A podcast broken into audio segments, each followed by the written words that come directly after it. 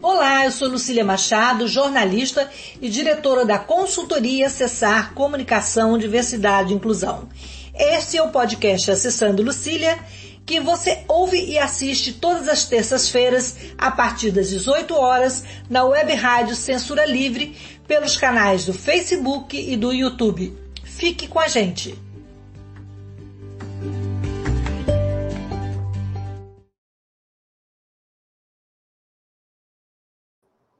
Olá, boa noite. Esse é o podcast Acessando Lucília e hoje nós vamos fazer um programa. É, estamos na véspera do, do, Dia Internacional da Mulher e o nosso podcast é seguindo a onda, né? E seguindo a linha. É, vamos falar sobre mulher, sobre é, esse ano o tema do 8M é sem mulher não tem democracia. É, eu sou uma mulher branca de cabelos castanhos escuros, estou com óculos dourado, com uma correntinha é uma blusa preta com bolas brancas e eu vou apresentar aqui para vocês as nossas convidadas. É, gente, é, antes de falar de apresentar as meninas, é só complementando a desigualdade de gênero, ela afeta as mulheres em vários setores da nossa sociedade. E essa simetria está na representatividade, representatividade feminina em várias esferas, como na política e na ciência. As nossas convidadas são a professora Helena Carla Castro, professora titular do Instituto de Biologia da UF. A Helena, ela. Me perdi aqui nos dados da Helena, socorro. Vou achar. É, é. Ela é coordenadora atual né, da, da coordenadora de pesquisa da Pró-Reitoria de, de Pesquisa e Graduação, da PROP, e agora tem inovação, desculpa. E ela é uma das fundadoras do grupo da Comissão Permanente de Equidade de Gênero a CEPEG, da UF, que nasceu a partir de um grupo de trabalho de mulheres na ciência lá em 2018. E a Tamires, Mar, Mar, nunca sei, Macharete Eupídio, subsecretária da Coordenadoria de Políticas e Direitos das Mulheres de Niterói, a CODIM. Então, meninas, bem-vindas. Pela ordem alfabética, Helena, você se descreva. Então, primeiro agradecer o convite. Eu sou uma mulher negra, estou de óculos com aro vermelho, eu estou de vestido com a barra rosa e os cabelos presos aqui, eles são meio eletrizantes, então eles podem, eles podem estar um pouco selvagens né, aqui na visão das pessoas, os cabelos negros. Então, agradecer muito essa oportunidade de estar aqui com vocês né, nessa semana tão especial, né, nesse mês tão especial envolvendo a mulher. A gente que agradece, Helena. Tamires? Boa noite, boa tarde, né? É, Boa noite. Meu nome é Tamires. É um prazer estar aqui com você mais uma vez, Lucília. É um prazer te conhecer também, professora Helena. Eu sou uma mulher branca, de cabelos ruivos, pintados. Estou é, com óculos com haste dourada, meio tartarugado. Estou com um batom de tom escuro, mais para o vermelho. Um brinco pendurado aqui, ó, grandinho também branco. E é um prazer estar aqui com vocês hoje para debater esse tema tão importante. Então vamos lá, menina. É, na Câmara dos Deputados, os homens conquistaram 82% das vagas nas eleições de 2022, né? Sendo que as mulheres são maioria na população do país. Quer dizer, essa conta da participação feminina nas esferas do poder, ela precisa de fato ser fechada, né? A nossa Constituição garante, nossa Constituição, a igualdade entre homens e mulheres, né? Como, como é que a gente pode contribuir este caminho para garantir os direitos das mulheres. Tamires. Bom, boa noite. É uma pergunta, assim, né? Uma reflexão muito importante da gente fazer, porque eu acredito que essa construção, para que a gente possa alcançar esses espaços, ela é coletiva. É, historicamente, a gente já viu que as mudanças sociais elas foram acontecendo quando as mulheres se uniram, né? E a gente se organizou politicamente em torno de algumas pautas. Então, acredito que trabalhar isso, né, na transformação da cultura da nossa própria sociedade, trabalhar temas que muitas vezes parecem até jargões assim, e são repetitivos, mas que fazem efeito. Mulher tem que votar em mulher. Mulher tem que acreditar nas propostas das mulheres e entender que sem a representatividade né, de pessoas que passam pelos mesmos dilemas, pelos mesmos problemas, enfrentam as mesmas dificuldades que nós na sociedade, é, sem essa representatividade, a gente vai continuar com homens definindo aquilo que é importante ou não para gente. Ou, na realidade, né, eles vão definir aquilo que é importante para eles e o que sobrar fica para gente. Né? E vão começar, a vão começar a determinar aquilo que é, é importante para eles quanto aos nossos corpos, né? limitar nossos corpos, limitar, limitar nossos espaços. E a gente precisa disso. Eu acredito que a união em torno de, dessas pautas, acho que não tem assim uma solução nova. Eu acho que a união, o fortalecimento, a vontade, a garra, né, de reestruturar essa sociedade pode fazer com que a gente consiga alcançar esses espaços e utilizar as redes sociais, né, é, para fazer com que mais mulheres tenham esse protagonismo, consumir conteúdos de mulheres, né, isso fortalece muito a, a nossa representatividade e que é tão importante, né, afinal de contas, democracia é uma palavra feminina, né? E como Lucília disse, nós somos a maioria, a maior parte da população no Brasil. É, em Niterói, por exemplo, nós somos quase 53% da população e hoje, literalmente hoje, no dia de hoje, a gente não tem uma mulher na Câmara. A gente tinha uma que era uma vereadora e ela agora foi eleita como deputada estadual, foi assumir a legislatura, né, como deputada estadual, que é muito bom, né? Temos mais uma representatividade lá, mas não temos uma vereadora mulher, para você ter ideia. Niterói nunca teve uma prefeita, por exemplo, né? Então são pautas assim que trazendo para nossa realidade são importantes da gente repensar nos contextos dos municípios.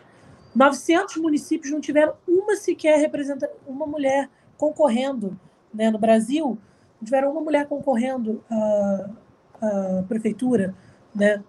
Na Câmara, a gente tem aí um espectro de mais ou menos os 16% de representatividade Câmara de, nas câmaras de vereadores ao longo do, né, nesse ter, nosso território brasileiro. 16% é muito pouco né, para o contexto de Brasil, um país continental. A gente tem aí nas prefeituras uma representatividade de 12,1%. 12, Isso é muito pouco. Né? E como é que a gente vai transformar a realidade, né? Porque eu costumo dizer que as pessoas vivem nos municípios, a pessoa vive no estado, vive, mas ela vive na realidade do município. Se nos municípios a gente não consegue transformar isso, fica ainda mais difícil projetar para nível estadual né, e para nível federal. É, mas acredito que a união, utilizar as ferramentas que nós temos, leis são muito importantes, né? os homens que se dizem pró-feminismo, né, ou homens feministas, eles precisam abrir espaço. Né? Eu já ouvi muito assim, ah, a gente precisa que vocês tomem esses espaços. A minha vontade de falar assim, no meio da fala, dá licença e abre o espaço para que a gente possa ocupar, porque a gente não está ocupando porque vocês não saem desses espaços e tornam e não saem não assim é, eles dificultam né, a presença de mulheres das mulheres algumas é, eu ouço uma história aqui ouvi uma história há um tempo de que uma mulher muito importante na, na política local ela falava a política é feita de noite e de noite a mulher geralmente não consegue porque tem o trabalho né do cuidado gente tem que estar em casa, cuidar do filho, as decisões são tomadas no calar da noite. E no calar da noite tem uma mãe ensinando uma criança, tem uma mãe dando um jantar, tem uma mãe corrigindo o dever. Então, acho que tudo isso complica muito, né? mas com união e transformando a, a cultura né, nesse trabalho de formiguinha, garantindo esses espaços de protagonismo, a gente consegue garantir a representatividade de mulheres no poder. E mulheres votando em mulheres, né? lutando por mulheres. Dando abram oportunidade para as mulheres. para as mulheres, né? abram alas. É, Helena, então, dentro dessa fala da Tamires, né, muito forte, muito importante, qual a importância da participação feminina numa democracia? Nossa, para a gente, né, e aí para a gente eu dou a, a perspectiva da pesquisa, né? A gente vê aí o que, que a gente passou com essa pandemia e ainda passa, né? A gente sabe que ainda vai passar, inclusive, e a importância que foi da mulher nesse cenário, nesse cenário trancada em casa, nesse cenário de violência, nesse cenário tentando proteger filhos, idosos, né? Porque aí tem o cuidado, como a Tamires falou. Então, no, no, caso aí que é a democracia, que é essa compreensão da necessidade da participação dela, politicamente falando, para poder a garantia mínima dos direitos, da igualdade, da equidade para as próprias filhas, né? Isso é bem difícil. Eu estou na universidade, o que, que eu vejo? Né? E aí eu não tem como ignorar a fala da Tamires o que, que é política, onde é que ela nasce, em que momento a gente se vê nela como mulher. Não, não, não consigo responder, talvez a Tamires possa me dizer, até porque ela está nessa seara, mas como, como pessoa, como indivíduo, eu não vejo nenhuma ação, é, nenhuma representatividade onde uma menina, por exemplo, ela queira estar naquele lugar. Né? E quando vai para a universidade, menos ainda. Então, a UF, a gente tem um, um projeto atualmente é, de tentar apoiar as meninas, né, as mulheres que não são mais meninas, estão na universidade, para essa questão da política em, em, relação a ela querer alterar aquele cenário, porque aí vem as decisões, né? Como implementar políticas, por exemplo, de apoio à maternidade dentro da universidade, se as mulheres são aquelas que vivem a maternidade não estiverem inseridas nesse contexto, né? Como esperar que os homens pensem em maternidade, se maternidade é uma questão que não tem como, né? Está tá, é, ligada à mulher, né?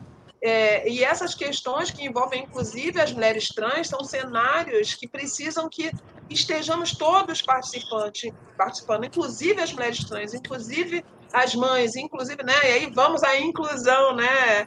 É, Lucília, bem sabe o que é isso. O termo incluir no sentido mais amplo. Incluir não é exclusividade, né? porque as pessoas confundem muito a questão da inclusão e da exclusividade. E a democracia ela trata disso, do direito de todos e da equidade para todos. É, quando a gente criou a, a, o grupo de trabalho Mulheres na Ciência, foi pensando, foi nessa nesse ambiente que a gente precisa que reconheça que no caso, né, no caso na época, as mulheres pesquisadoras elas precisam ser reconhecidas primeiro como mulheres, né? Porque é o que são. Se a gente pensar na maternidade, maternidade tem hora, essa é a realidade para a enorme maioria, da, né, a, a, maioria das mulheres, ela tem idade fértil que ela acaba seguindo, e a idade exatamente em que o homem está em plena produção é, acadêmica, né? Então, enquanto ele está livre e liberto, produzindo e enchendo o currículo dele, a mulher é, está na gravidez, cuidando e sendo cobrada que mãe é essa, que mãe é essa que não está presente, que mãe é essa que entrega para a empregada, que mãe, né? Que aí vem essa fala. E aí, é, é, a criação desse grupo de mulheres na ciência foi para tentar dar essa questão de políticas de apoio à maternidade, a conscientizar a comunidade acadêmica sobre o viés implícito e as construções de estereótipos de gênero. Então, é, pensar que a competência acadêmica está ligada também ao gênero feminino. Né? Então, a questão de, ah, é mulher, daqui a pouco vai aparecer grávida, aí o que, que eu vou fazer? Então, tem conceitos que estão muito mais enraizados em nós mesmos e, e ter essa compreensão de que esse viés implícito existe é importante para que a gente possa, entre aspas, né, vigiar e corrigir esses comportamentos e estimular essas mulheres é, pesquisadoras, porque já está provado que a diversidade ela traz várias questões positivas, como a própria inovação, a própria eficiência, a possibilidade de solução, porque são mentes diferentes pensando. Então, é, o objetivo desse grupo na época também era aumentar a representatividade das mulheres na ciência, com essa política de incentivo à participação feminina, em especial em posições de liderança. Aí voltamos para a Miri de novo, essa questão da liderança. Vamos lá, né, Lucília? Você bem conhece esse cenário. Cadê a nossa primeira reitora na UF? Cadê? Né? Não temos até hoje. Cadê? Existe um corredor com quadros dos reitores e são todos homens. Então, veja bem, uma instituição como a UF, poucos conhecem bem a UF no sentido de que ela é a maior do país em número de alunos. Para mim, ela é a mais importante no sentido de responsabilidade de formação de pessoas e até hoje não teve uma mulher é, né, liderando essa instituição.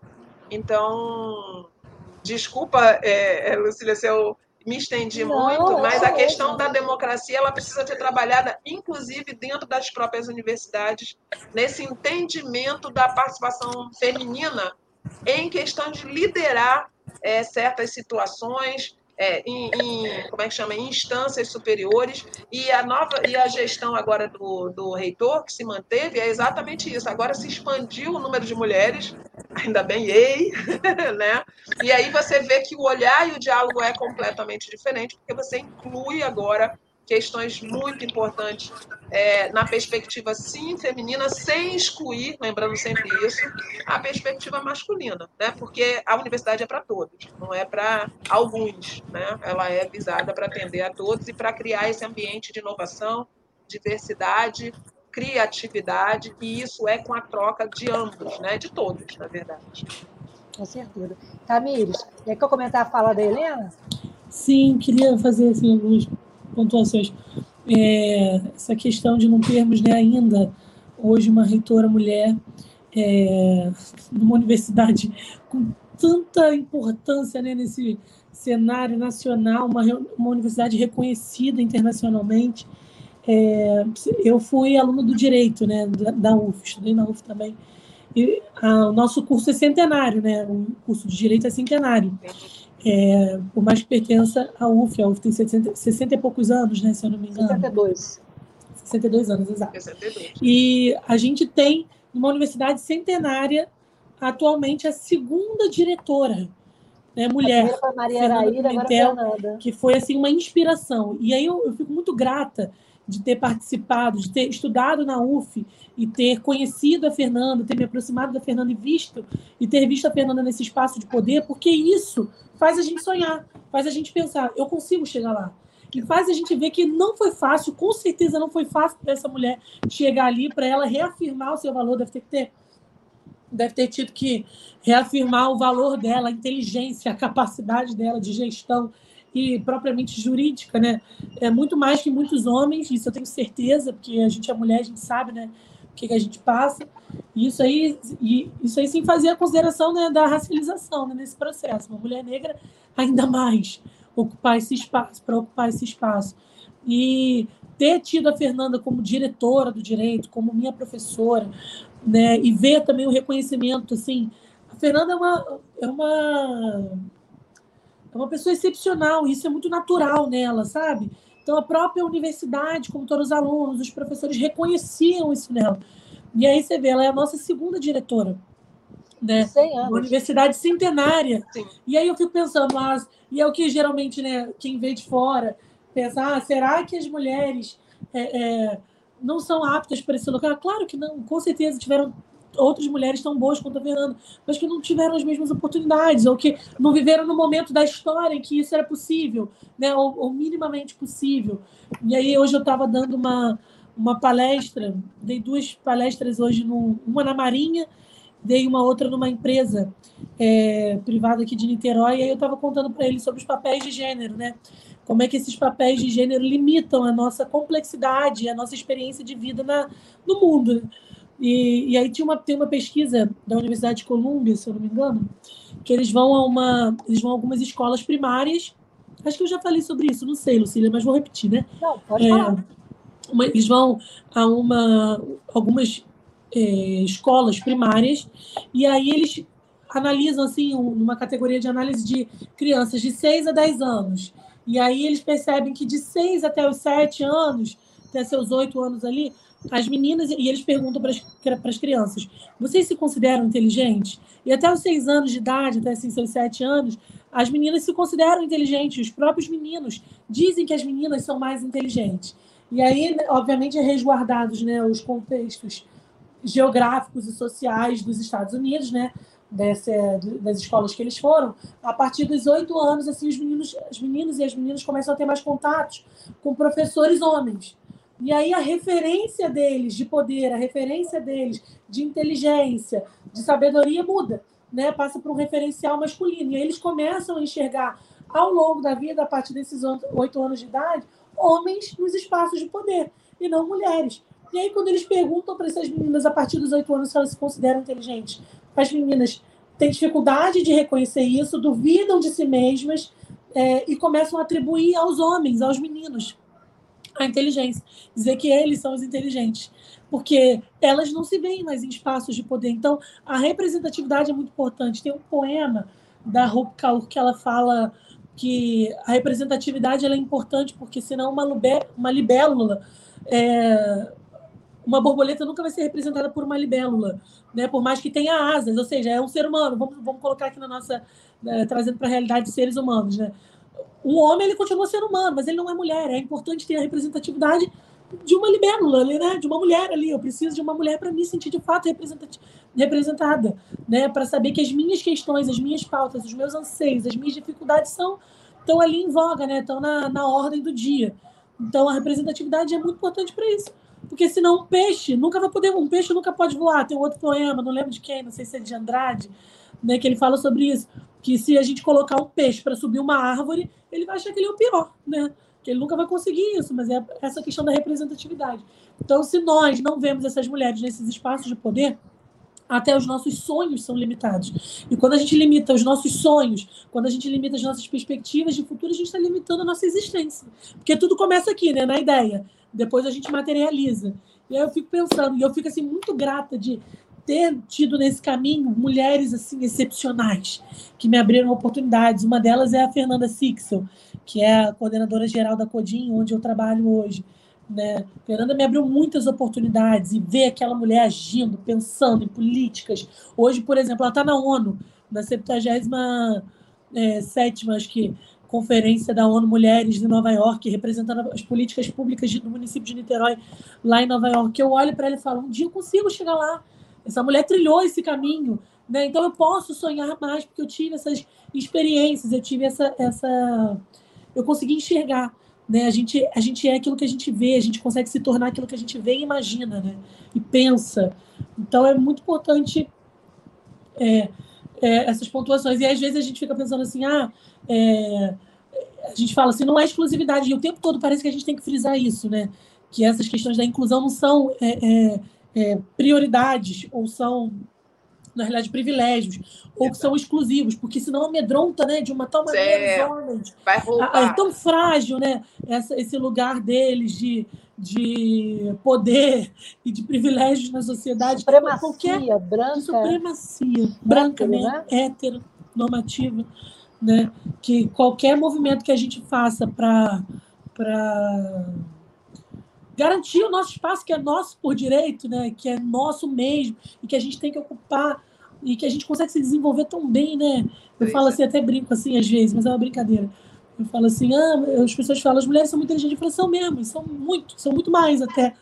Né? A gente é tão boa que a gente não quer nem é, a gente, a gente combate o machismo com o feminismo, que pauta a igualdade, né? nem a supremacia das mulheres. Eu falei assim, eu não estou nem querendo tirar as forras, dos anos de opressão. Estou só querendo que a gente seja igual para a gente caminhar, porque a mulher tem isso, né?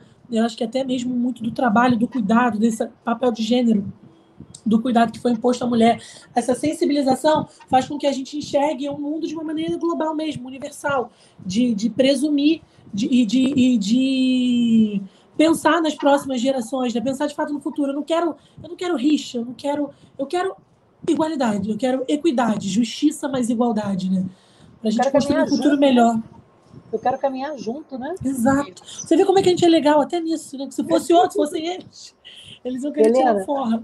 Helena, e, e, quais são assim as ações que, que precisam ser tomadas, é, tanto no campo público como privado, para que nós, mulheres, efetivamente, possamos conquistar todas as ondas de direitos fundamentais né, que estão disponíveis, por exemplo, na Constituição brasileira, né? Pois é, a, a Tamires, só resgatando um pouquinho o que a Tamires falou, que essa questão da, da, da de como as meninas né, se veem depois como mulheres vão acabar repetindo esse mesmo raciocínio, tá aí as votações, né? Se você vê quem está sendo votado é quem, né? E o que, que a gente tem lá é, na, nas altas esferas, a gente vê isso que a gente chama do efeito tesoura, né? Que é exatamente esse sentido de, do que se é e para onde se vai. Então, no caso do efeito tesoura, na área de exatas, onde você tem quase uma igualdade de interesses entre meninas e meninas, e que de repente esse interesse magicamente ele cresce para os meninos e diminui para as meninas. Aí vamos às representações em relação ao livro, as frases, né, o que a gente chama até em inglês de microaggressions, né, a gente não sabe não, mas você está literalmente desestimulando. Menina que sabe matemática, né? Como assim que ela sabe matemática? Parece um homem, né? Então é, tem coisas que ela só é, né? Ela só apresenta porque ela parece um homem. É como se só tivesse direito a gostar da área de exatas, a se identificar com matemática, física, química, se parecer com homem, porque se mulheres não, mulheres são cuidadoras, mulheres são da área de humanas, né? Mulheres são ligadas à psicologia, e aí o quanto que isso nos afeta. Isso é importante, Lucília, porque para você. Não adianta, e aí acho que a Tamires vai concordar comigo, não está adiantando botar é, quantos por cento de mulheres em cada partido, concorda? Porque até, né, até laranja a mulher está sendo da própria vaga, olha que loucura, né? Então, como, como fazer uma, um direito, né? Vamos botar aí, sei lá, quantos por cento estão dando de direito, se é que isso é lá é direito, é, o quanto que, que nós estamos preparando para uma massa, né, um número grande de mulheres queiram, inclusive, disputar essa, essa, esse espaço, né? E a gente não tem isso. Então, é, Lucília, quando a gente fala assim, como é que a gente melhora é, essa, essa questão para que as mulheres tenham direito, é, felizmente ou infelizmente, não sei como avaliar isso, tem que ser em diferentes esferas, mas em diferentes mesmo. Existe a esfera do agora. O que é a esfera do agora? A esfera do agora é, é, é questão de regulamentação. Aí eu vou dar um exemplo, é, inclusive com a relação ao GT de Mulheres na Ciência, que virou é, esse espaço da comissão de, de, de equidade de gênero, que é a questão de começar a mudar agora o que está acontecendo agora para as mulheres de agora. Então, se conseguiu várias questões em relação à pontuação e à maternidade. Então, a gente sabe que as mulheres, quando são mães, elas têm uma queda na produção, óbvio, né? Quem é que amamenta, quem é que cuida? Quem é... Você está parada nesse momento, entre aspas, na sua vida acadêmica, você está dando atenção a uma criança. E aí, isso você é penalizada? É isso mesmo? Não, isso tem que ser né, é, considerado dentro da sua avaliação. Então, no caso dessa comissão, e aí, claro, eu estou dando a esfera da UF, e até essa comissão foi para além, porque existe uma interação com a FAPERJ, então, que são órgãos é, de fomento para pesquisa, onde a gente está conseguindo inserir questões de análise, né, de considerações sobre a situação da mulher naquele momento especial da maternidade. Direitos ligados dentro da universidade, então, como é que você faz para. Você tem filho pequeno, como é que você continua a sua, a sua universidade? Então, voltando para o que você falou, é, Lucília, a questão desses direitos e dessas características femininas, né, na vivência feminina, ela tem que ser é, cuidada, e aí sim, cada região, aí vem a diferença das regiões, né? Cada região ela acaba tendo que, que ela mesma analisar dentro do próprio contexto. E aí vem é, um ponto a se considerar: a necessidade de ter uma comissão para tratar dessas questões dentro daquele espaço, né? Se o espaço é uma universidade, se é uma instituição de pesquisa, se é atendimento ao público, se é uma empresa, não importa. Você precisa ter nesse espaço essa comissão para que ele, ele analise aquele local e perceba quais são as características daquele local e o que, que tem que ser mudado para criar esse ambiente em prol dessa mulher que vai se desenvolver e que vai trazer para aquele espaço, seja ele privado ou público, ganhos inerentes já comprovados cientificamente, né? Não é só uma questão de agradar as mulheres ou de ser bonzinho, mas sim da necessidade dessa sociedade ter essa desse ganho, né? E aí vamos ao outro contexto mais ainda, né? A mulher com deficiência. E aí, como é que fica? Né? Que é essa, então, nossa senhora, é aí que ninguém nem pensa, nem quer saber, é, nem percebe a contribuição. E aí a necessidade de existir essas pessoas com deficiência nesses espaços para mostrar que eles têm capacidade, porque lá eles estão, então eles estão lá pela sua capacidade de trabalho, de inovação, de ideias e de criatividade. Então, é, é o que eu falei. Como fazer isso, né? Como garantir isso? É vai de todas as esferas, todas, absolutamente todas. Em todas as esferas você vai ter que tratar isso naquele nível, dentro daquele espaço, dentro daquelas características, para que essa modificação não fique restrita àquele espaço, ironicamente, né? Se todos fazemos isso, isso vai é, é, como um todo né, com a sociedade como um todo. Agora, se eu só avisar espaço, ah, eu só faço na universidade, mas eu não faço na escola, eu não faço no, no instituto de educação, eu não, não, eu vou ter que tratar dos diferentes espaços para que isso seja mais rápido, que a gente atinja essa sociedade mais justa, né, menos violenta, vamos a esse ponto tão triste que é o feminicídio, que aumentou tanto, né, que é tão drástico na vida da mulher, é, essa questão de, de que se ela sofre a violência, ela que tem que entrar no programa de segurança, olha que loucura, é ela que tem que se esconder, é ela que tem que largar a faculdade, é ela. Então, assim, é um cenário... É uma segunda punição, né? É uma, segunda, segunda É, ela, ela, tá, ela tá sendo punida porque ela é a mulher, é isso mesmo, mas é isso que Mais a gente está vivendo. Vez, né? né? É, mas é isso que a gente está vivendo. Ah, é porque andou com roupa curta, é porque conversou com o vizinho, é porque... Tem sempre um porquê, né? Eu, não, e o pior não é isso. O pior, mais, vamos mais triste, mais triste, é quando essa defesa é de uma mulher quando a defesa de uma mulher é que dói mais, né? Porque quando uma mulher defende qualquer situação de violência, de assédio, seja moral, seja sexual, é que me entristece, porque se uma mulher, ela acha mesmo que é porque está usando um vestido curto, ou porque falou de uma certa forma, ou porque está trabalhando, né? Ou porque ganha mais que o homem, porque, quer dizer, tem um monte de porquês que justificam uma violência inominável e sendo defendida por quem? pela própria mulher. Então, olha, aí... olha o cenário da educação como é necessário, né, Tamires?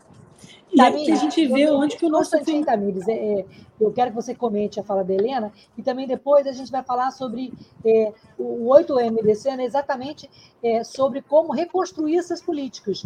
Mas a gente tem que fazer um intervalinho para falar da rádio, que é uma rádio da classe trabalhadora, sem fins lucrativos, e quem quiser contribuir com a rádio é, é importante para a gente continuar tendo esse espaço aqui tá? A gente volta rapidinho, eu quero que a Tamires comente a fala da Helena e, e, a gente pense junto aqui como que a gente vai reconstruir essas políticas, né?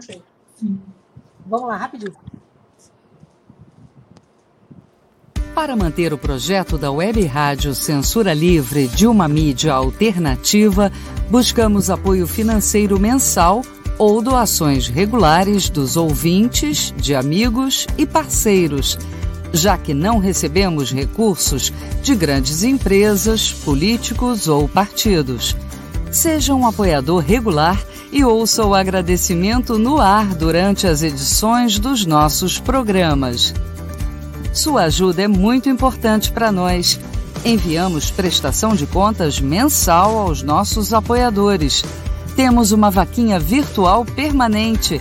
Anote o endereço virtual apoia.se barra CL Web Rádio. apoia.se barra CL Web Rádio.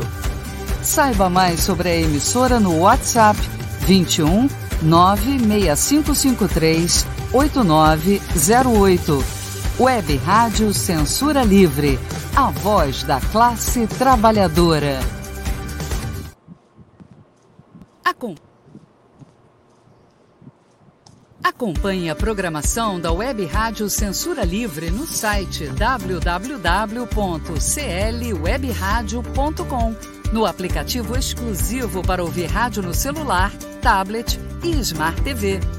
A emissora também está no Rádiosnet, um dos maiores aplicativos para esta finalidade, na nossa página no Facebook e no canal da emissora no YouTube.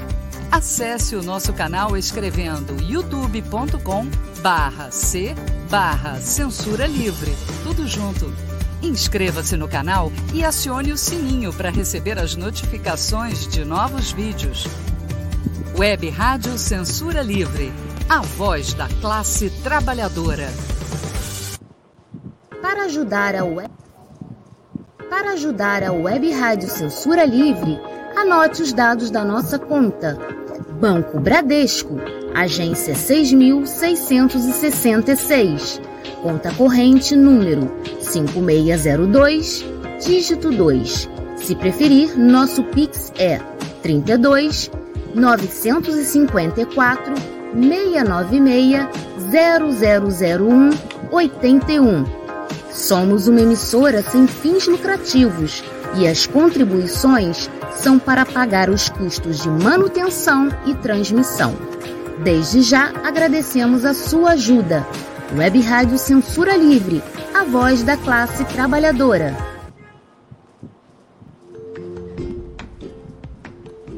Olá, eu sou Lucília Machado, jornalista e diretora da consultoria Acessar Comunicação, Diversidade e Inclusão. Este é o podcast Acessando Lucília que você ouve e assiste todas as terças-feiras, a partir das 18 horas, na web rádio Censura Livre, pelos canais do Facebook e do YouTube. Fique com a gente!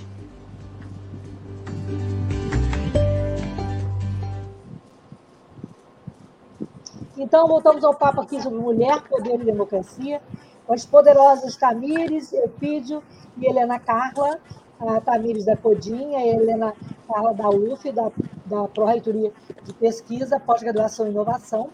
E é, eu queria colocar aqui as nossas redes, né? Você pode comentar, compartilhar, fazer uma pergunta. Antônio, se puder colocar aí, tá? Aqui a, o Instagram da Tamires, o Facebook. E você também pode participar é, a, a, comentando aí na rádio. É, o Instagram da Tamires é instagram.com, Tamires é, underline Eupídio, barra, e o Facebook é tamires.macharete Eupídio.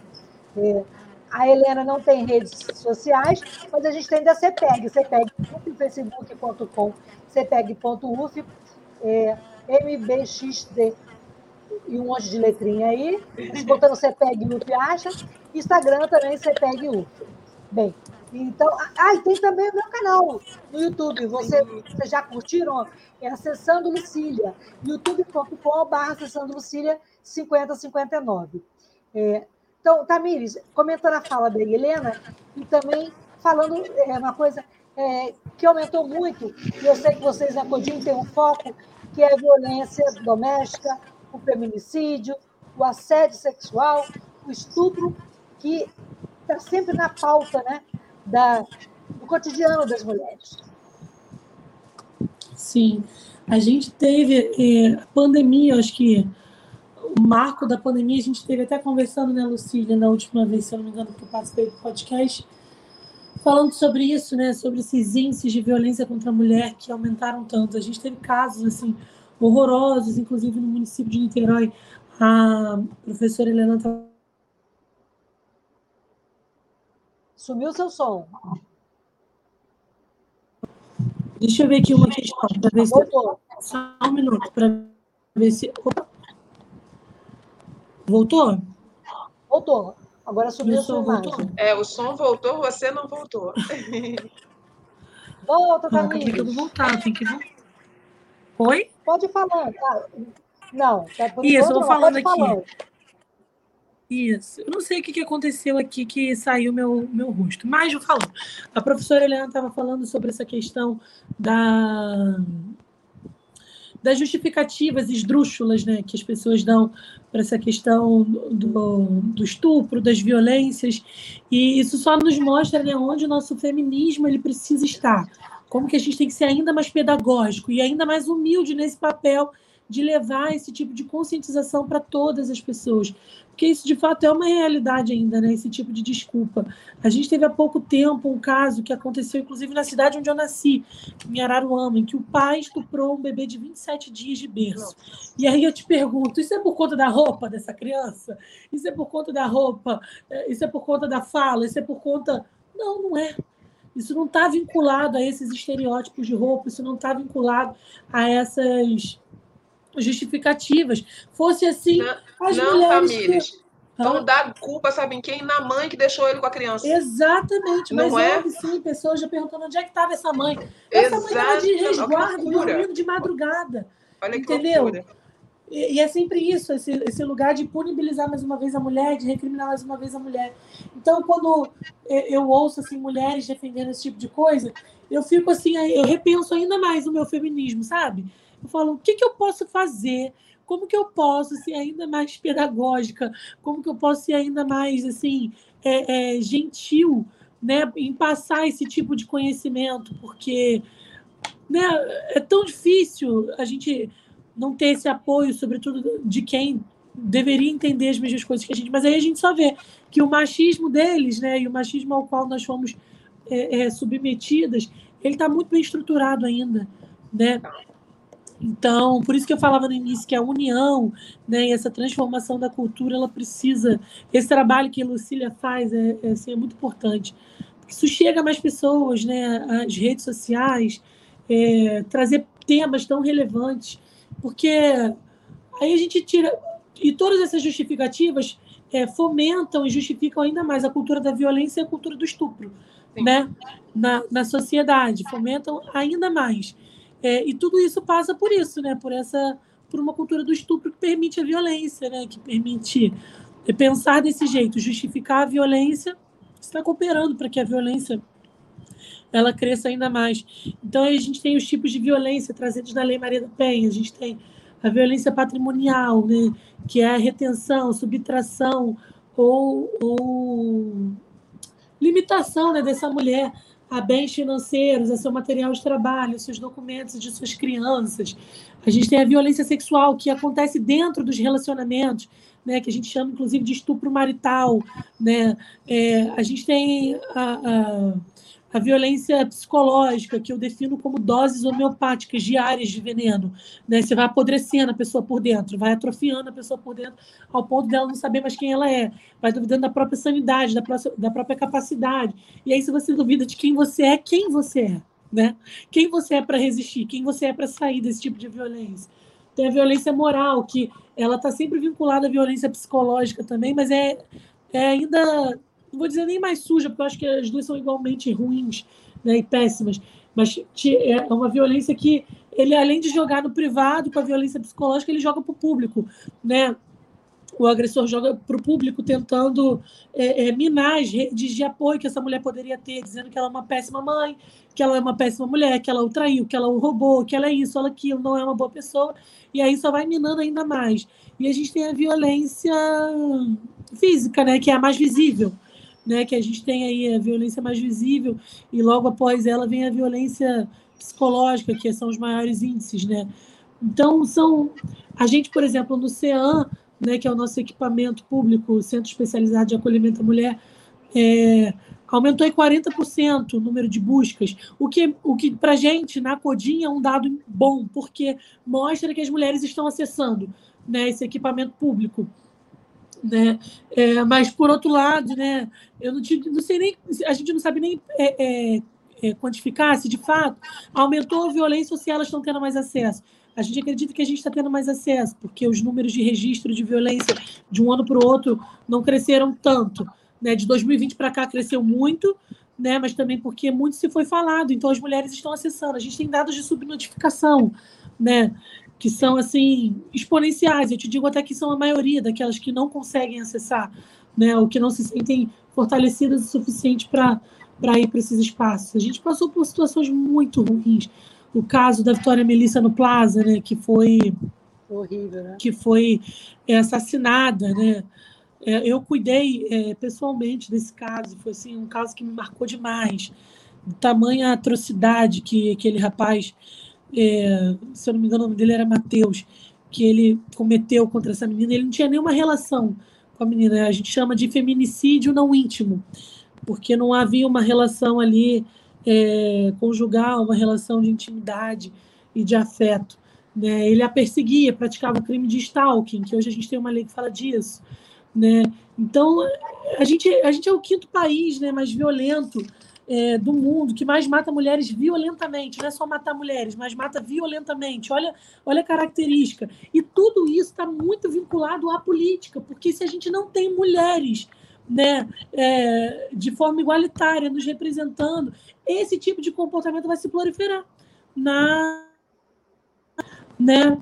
Então, é, então isso é muito, isso está muito vinculado uma coisa a outra. Você vê, a gente, até 2021, o Brasil ocupava a, centésima, quadragésima posição né, de participação feminina. Ele só ficava atrás, é, é, um dos últimos países, isso de 191 países, se eu não me engano, que foram analisados. Né? Olha a posição que o Brasil está, entendeu? O Brasil só fica à frente de países onde a gente sabe que os direitos das mulheres não são reconhecidos, né? em vários países da, ali da, do Oriente Médio, né? alguns países né, que não reconhecem que estão passando por processos ditatoriais. Você tem ideia, em 2020, em 2021, até o Paquistão, que estava passando por toda essa questão que está passando, o Paquistão tinha 27% de representatividade de mulheres nos espaços de poder. O Brasil não chegava a 15%, somando Câmara e, e Senado. Entendeu? Você vê, o Brasil tá. O Brasil na, na América Latina ele só fica atrás do Paraguai. Entendeu? É, é... Então isso é muito né? complexo. Né? O Brasil é um dos últimos países em participação política. E isso se repercute onde? Se repercute numa cultura de violência, se repercute numa cultura do estupro, se repercute numa cultura de intimidação das mulheres nesses espaços de poder. Eu mesmo já passei por situações assim esdrúxulas, de tomar, de quase levar um tapa na cara no partido ao qual sou afiliado. Hoje a pessoa foi excluída e tal, não está mais no partido. Mas olha só, não bastasse todas as opressões que a gente enfrenta fora do espaço político, quando eu alcanço uma proeminência, um destaque no espaço político, às vezes nem de destaque, mas eu estou no espaço político, eu estou submetida a violências físicas, inclusive. Eu tenho que pagar com o meu próprio corpo. Exemplo aí temos Marielle, né? tão emblemático. Então, tudo isso está muito vinculado à política. A política ela norteia tudo. Né? Então, até os índices de violência estão vinculados a isso. Com certeza. Tamires, você não voltou, sua imagem nem voltou. Eu vou ter. Você, eu tenho você está com a imagem bonita aí. Mas ah, não, ah voltou. voltou. Gente, foi, foi um milagre. Só e falar que eu estava bonita que eu voltei. E a gente tem uma pergunta aqui de uma ouvinte, o Antônio pode colocar para a gente de novo na tela. É, a Delma Pacífico, ela falou que é necessário também repensar a educação dos meninos, né, Helena? Sim, com certeza. Essa, essa é a grande questão. E aí, sabe qual é a nossa dificuldade? Eu acho é que quem educa né, os homens, os meninos, é, é a família, né? E aí vem os exemplos. E aí vem a mulher, infelizmente, nesse contexto de submissão. E aí, claro, a gente está falando no grau máximo, né? Quando a gente fala de submissão, a gente tem o grau máximo, que é aquele grau máximo da mulher que depende, né? É financeiramente, que não tem uma formação acadêmica, vou chamar de acadêmica, né? Mas aí às vezes não tem nem, mal tem a primeira série, mal sabe escrever e ler, e aí como se libertar e esse exemplo. Tudo bem, a gente fala nesse contexto que eu seria do grau, do grau máximo, mas esse contexto vai para inclusive para as elites, porque aí vem as questões do que é o que pertence, né? Pertence ao quem o quê? Quem tem um filho e uma filha, ambos fazem as mesmas coisas em casa, ambos são tratados da mesma forma, ambos têm é, para si as mesmas expectativas vindas dos daqueles que, né, que são a família responsável, se é pai, se é mãe, se é avó, pouco importa. E a gente sabe que não, né? E a gente fala que essa questão da educação, como ela, né, como a própria ouvinte falou, a questão da educação dos meninos, a educação dos meninos vai numa, uma, numa questão tão profunda e tão básica que vai, por exemplo, qual é a primeira, quem tem filha, mulher sabe, uma das primeiras coisas que ensina a menina, eu tenho certeza que tanto a Lucília e a Tamires vai lembrar, é feche as pernas. Vocês conhecem essa frase? Feche as tenha pernas. Modos, né? Fecha a perna, mocinha, puxa o vestido. Baixo. Não é? Fecha a perna e puxa o vestido. E eu trato, e aí eu digo, Tamires, o falar baixo é ruim, mas o fechar as pernas é sexual. Então é assim, você não ensina um menino que ele não deve olhar, né? Para a calcinha, para a roupa, para nada. Não, você ensina a mulher, né, a menina, a fechar a perna. Porque você se ela está abrindo a perna, ela está se oferecendo. Você Quer dizer, é um, não é? Então, assim, é um conteúdo, gente, básico, que se ensina na infância, onde se traz a responsabilidade para aquilo que pode acontecer para você, para você mesmo. E não existe essa mensagem ao menino, né? Quer dizer, você, pelo contrário, se você vê um menino olhando uma calcinha, que maravilha, é macho, é homem, é isso mesmo que ele tem que fazer. Então, é, é o que eu estou falando, essa questão da, da educação dos meninos, que começa desde casa, né, desde o básico, desde o direito ao corpo da menina, né, da roupa da menina, da postura da menina, e de você, como pai ou mãe de uma menina, também dar o direito a ela. Então, a gente trabalha no contexto de tira o direito dela, certo? E dá o direito àquele que é, que lindo, que vai ser o macho, que vai ser isso, que vai ser aquilo. Então, com certeza, a educação dos meninos em todas as vertentes possíveis. Ó, vou dar um exemplo. Quem quiser pode entrar aí no YouTube e colocar Prêmio Nobel, né? E aí você pode colocar vários anos, mas aí pegue os últimos anos, de 2022 até 2017. É, quando você bota isso, uma que você coloca Prêmio Nobel, eles têm é, o Prêmio Nobel, eles fazem alguns filmes onde é uma mesa redonda com todos os premiados. E aí é que você se choca, porque nessa mesa redonda, quando muito, tem uma mulher. Quando muito, porque em sua imensa maioria não tem mulher nenhuma. E aí vem essa questão né, do, da violência, como a, a Tamires falou, psicológica.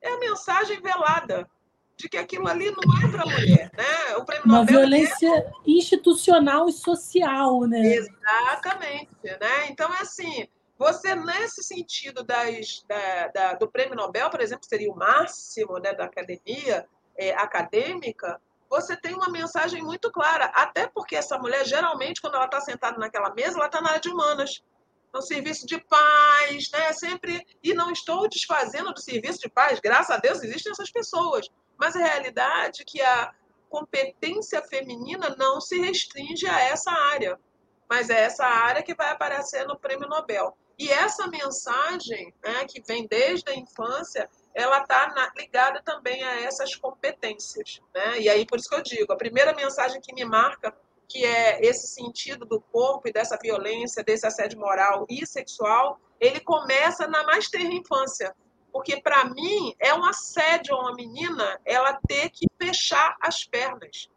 Independente do que for, aquelas pernas têm que ter fechada. E homem não precisa, porque homem, afinal, como é que ele fecha as pernas? Olha o órgão sexual dele, olha isso, olha aquilo. E não é nada disso. Né? A questão que as meninas fecham a perna é, um, é uma mensagem muito forte que se dá desde pequena. E essa questão do assédio moral e sexual, e aí vamos voltar aqui para as relações de poder, que seria chefia né, e subalterno, vamos chamar assim, é, como você faz isso quando, quando essa relação envolve o conhecimento, o reconhecer que você é inteligente, que você tem o conhecimento e a competência. Então é bastante complicado. Eu conheço colegas que falam, quando atingem um, um, um cargo de poder, é, às vezes as pessoas que, que, vão conhecer essa pessoa assim, nossa, nunca imaginei que seria você nesse carro, né? Nunca mais. Aí você vai ver o, né, o tipo físico. Às vezes é uma coisa que a pessoa vai pensar, ah, é porque ela tá falando que é negra. Não, eu estou falando de um caso de uma loira. tá, é, só ah, é porque ela é negra, deve estar tá dizendo que sofreu racismo. Não, não, não. Essa história é de uma loira, tá? E como o cargo impunha inteligência implícita, o que, que ela estava fazendo lá?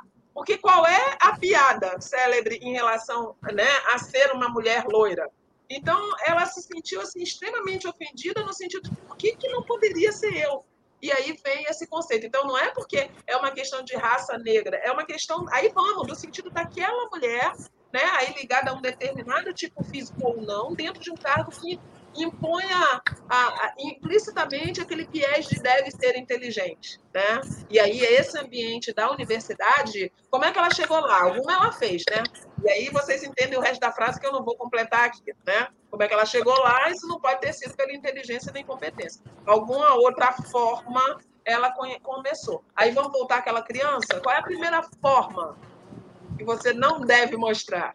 Olha a ironia, parece brincadeira, mas sim, as mensagens são implícitas e o seu valor começa a ser determinado naquela infância. Então, como é, educar esses meninos? Essa educação perpassa várias esferas. A esfera de casa, a esfera da escola, né, a esfera da religiosa, sim, e várias outras esferas é, que as mensagens, infelizmente, são computadas o tempo todo, né? Para construir aquele eu masculino e o eu feminino dentro da nossa sociedade. Oh, fale retocável, hein? Fale retocável. Concordo Depois ela falou que, não ia, que não, ia, não ia falar muito, né? Ah, desculpa. Não, não, não, foi muito enriquecedor. Ó, vou usar isso nas minhas palestras, hein? Falando sobre o fecha-perna, fazer um discurso sobre isso. É, Tamires, ninguém lembra disso. Mas eu acho que é um dos marcos, assim, para a menina. Quem já, quem já não apanhou, gente, um tapa na perna? Esse tapa na perna, isso é um clássico. Né? E, é uma coisa que você não sabe nem o porquê. Porque até para a mãe explicar o porquê que está fazendo isso, não vá ao banheiro sozinha. Que mensagem é essa, gente? Não vá ao banheiro sozinho. Quem já não teve essa mensagem com mulher? E aí eu digo, como é que a mulher não vai estar naquele espaço, gente? Você tem que ter mulheres no espaço, porque um homem não passa por isso. Ah, não, agora passa. Tudo bem, agora, né? Mas agora sim, agora como? Porque você não manda o seu Eu menino da ir com um amiguinho. Não, e aí, Lucília, a realidade é que em relação numérica, vamos trabalhar com as estatísticas, qual é a mãe que manda o filho ir com um amiguinho no banheiro? Não manda. Não manda, porque aí, manda, se porque for com o amiguinho contexto no é banheiro, outro. já é lido de outra maneira. Exatamente, porque o contexto é outro. Então, essa questão do entender que culturalmente né, nós mandamos essas mensagens e nós desprotegemos naquele. No momento que a gente manda essa mensagem, tanto para um quanto para outro, a gente está desprotegendo, a gente não está protegendo. Porque a gente é, cria esse espaço possível. Que de acontecer uma barbaridade dentro do banheiro, né? Que são, é, é banheiro de um lugar que são crianças numa festa, né? E aí você tem que estar, vai com um amiguinho.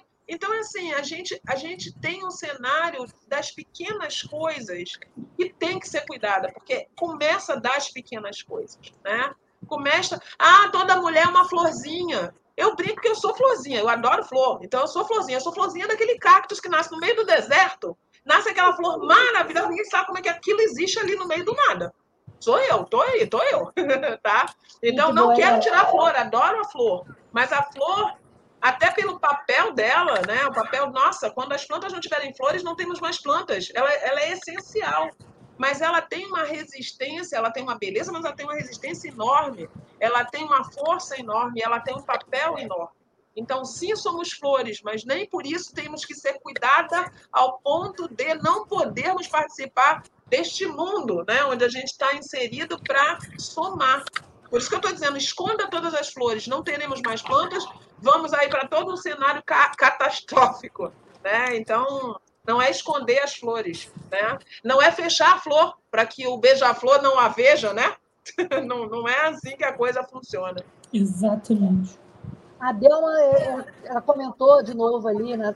tem um comentário dela na tela, é, e os homens abrem as pernas no transporte público, intimidando as mulheres, né, Tamires? Eu lembro disso na, assim no meu terceiro período, acho, de direito. Foi quando eu comecei a refletir um pouco sobre isso. Um professor meu de filosofia do direito, assim, muito inteligente, ele chegou na sala, sentou, botou uma cadeira na faculdade e fechou a perna, como usualmente é tido, né, a performance da feminilidade, fechar cruzado.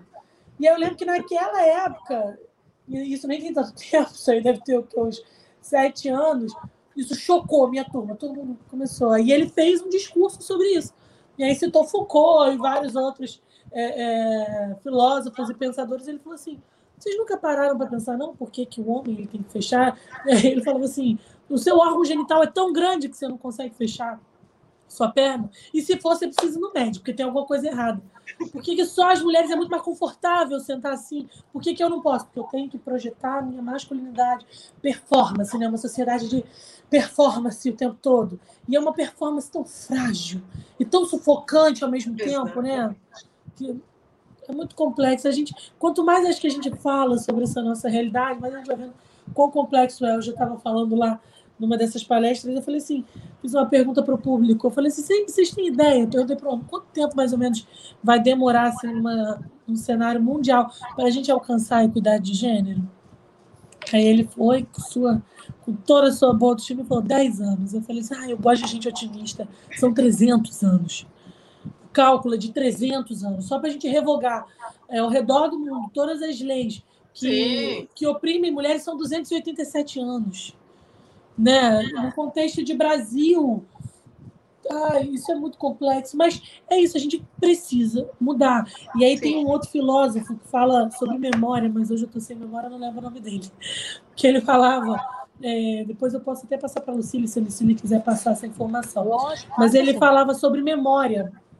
E ele fala que nós, enquanto seres humanos, somos os únicos animais que têm a capacidade de, de guardar memória, de passar conhecimento. Né? Então, isso é muito importante que a cultura seja transformada, porque senão a gente vai ficar repassando esses, esses conhecimentos sem repensar. Conhecimentos arcaicos que foram desenvolvidos. É, é, e aí eu não digo porque a gente tem valores hoje né, humanos, que são valores desenvolvidos há muito, muito tempo atrás. Não, não é uma questão de tempo, mas é uma questão de repensar esses valores, né? E, e, e, repensar a vida em sociedade. Nós somos muito complexos para ficar absorvendo e reproduzindo tudo que falam para gente e não repensar uma vida sem, sem, sem ser pensada. Sem análise, né? Sem análise. Né? Não faz sentido. Faz sentido sair vivendo igual máquina? Pois é, repetindo né, processos, né?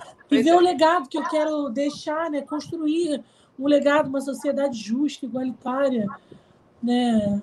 Então é isso. Mas é muito bom poder pensar sobre isso com mulheres tão excepcionais. De verdade. Gente, e eu ficaria aqui a noite inteira, eu ficaria a noite inteira aqui falando com vocês, as poderosas, falando sobre democracia, sobre poder e sobre tudo isso, né? E a, gente sabe que a igualdade entre os gêneros, ela foi estabelecida, né, né Tamires, é, pela Constituição de 88, mas ela precisa de uma mudança cultural para sair do imaginário e se tornar uma coisa real, né?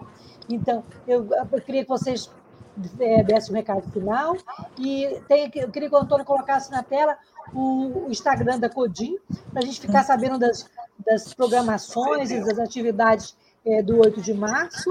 Se o Antônio puder colocar aí, eu agradeço. Vamos e... tirar um print também aqui da tela para botar. Ah, eu vou tirar, pode deixar. Vou, eu vou postar é, nas redes e vou no Facebook, no YouTube, no Instagram, no Twitter.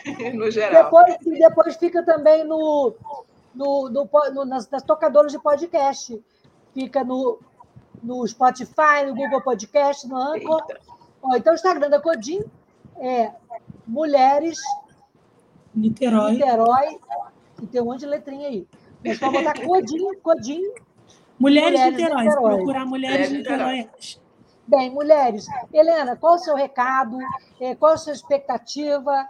E, e qual é o seu recado para as mulheres nesse dia 8 tão importante, né? e que não seja só um dia para a gente lutar pela igualdade salarial, mas também para o nosso é, contra a violência, contra o feminicídio, e as mulheres todo o poder.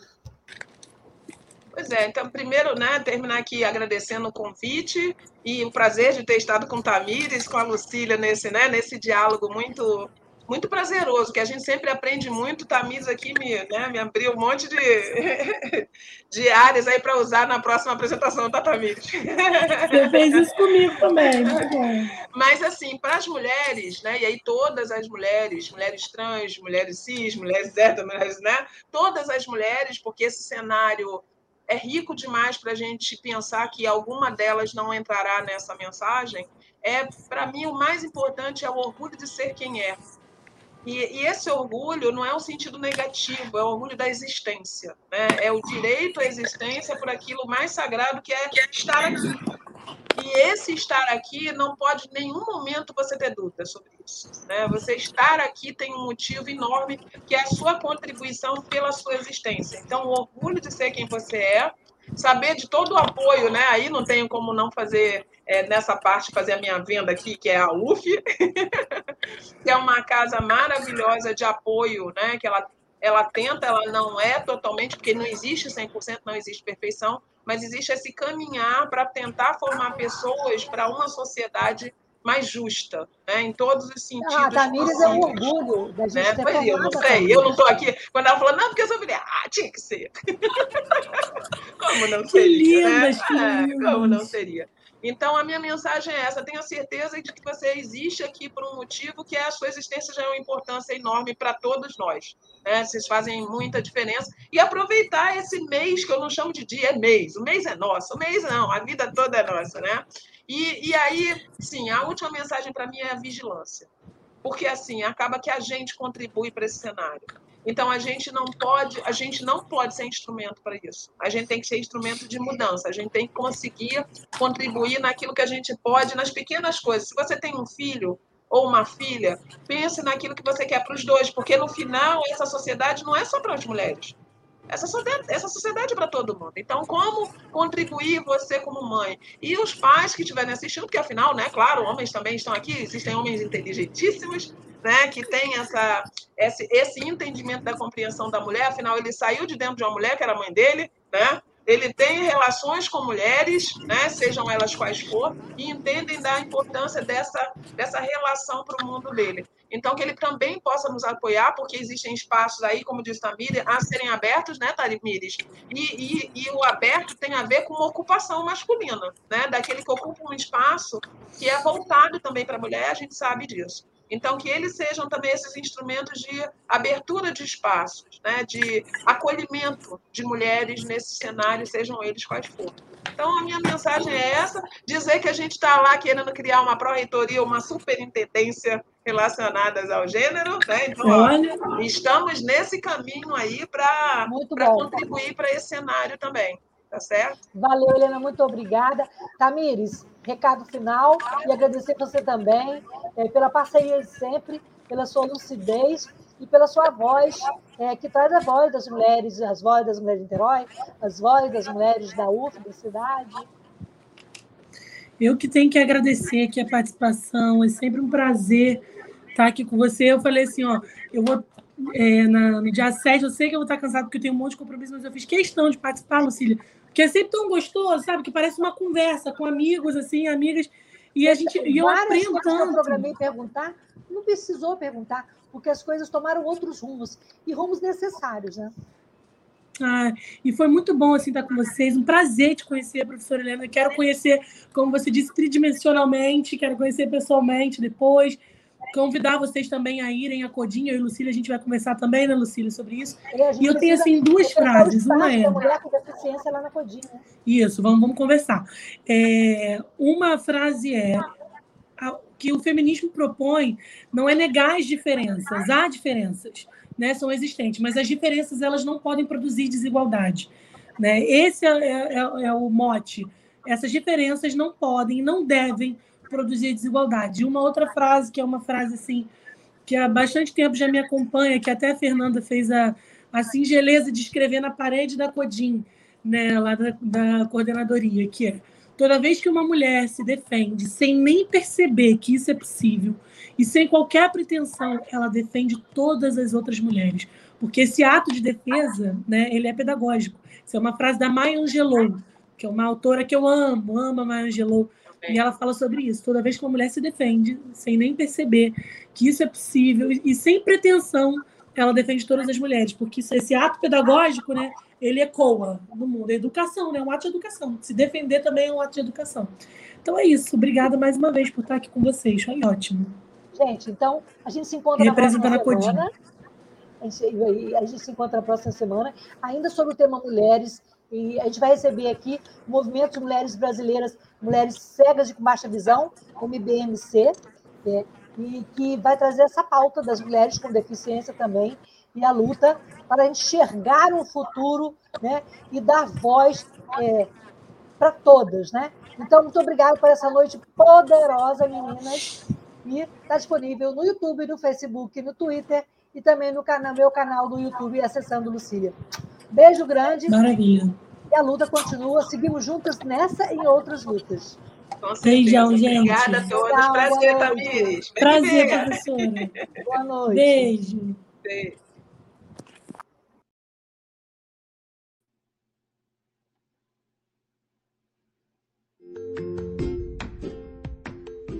Olá, eu sou Lucília Machado, jornalista e diretora da consultoria Cessar Comunicação, Diversidade e Inclusão.